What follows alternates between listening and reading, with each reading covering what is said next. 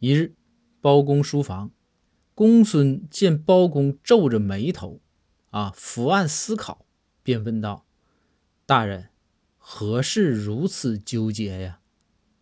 包公面露难色，说道：“公孙，你你就说你啊，你大便之后，你是用左手还是用右手清理？”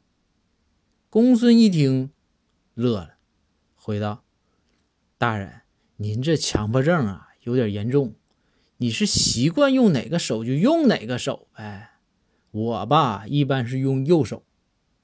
包公啊，略作沉思，说道：“啊，原来如此，和我不一样。”公孙回道：“大人，这不用纠结，左手也行。我主要就是右手熟练。”包公默默的说道。